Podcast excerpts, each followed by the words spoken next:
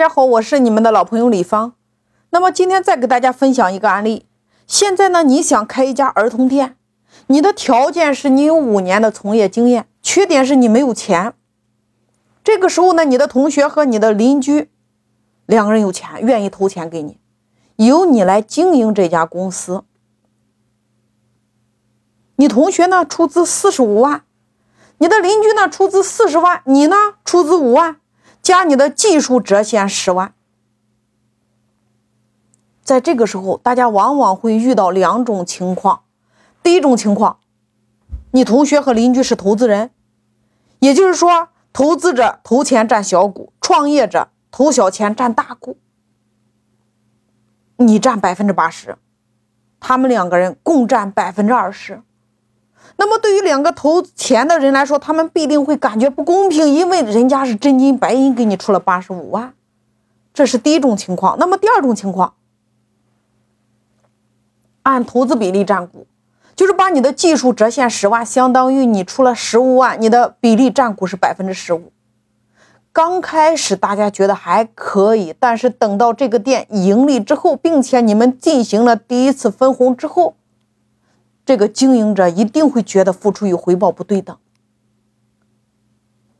这两种情况往往是在我们大家合伙经营中经常会遇到的问题。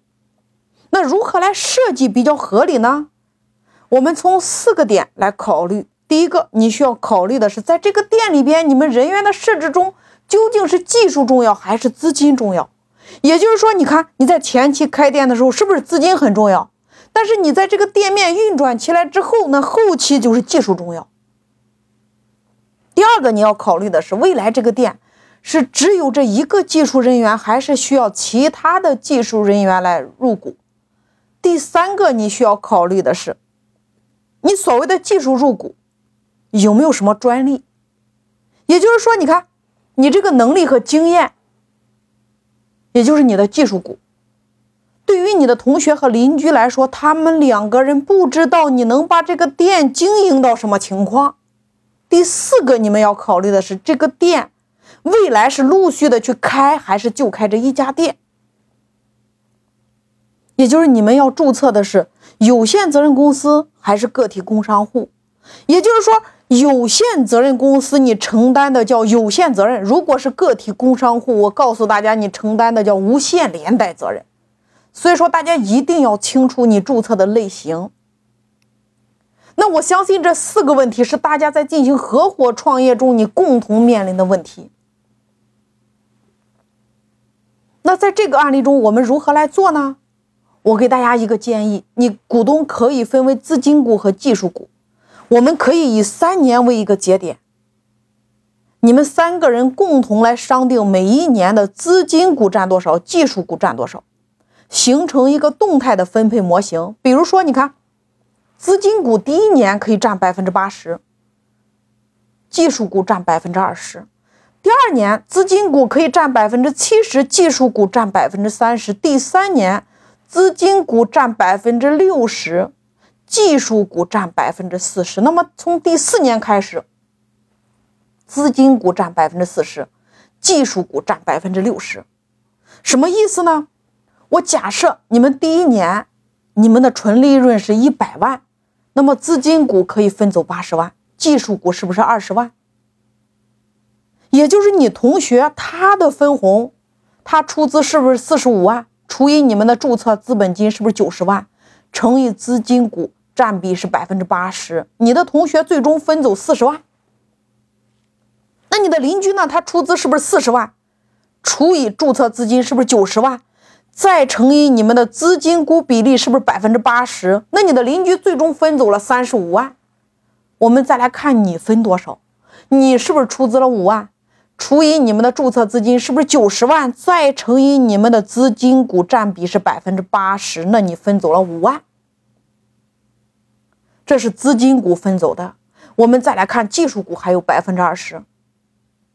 也就是你的技术股是不是折现了十万？那十万除以注册资金九十万乘以技术股占比百分之二十，那你的技术股等于第一年的分红是二十万。也就是你同学第一年分走了四十万，你的邻居分走了三十五万，你的分走了是二十五万。你看，这就是一种动态股的玩法。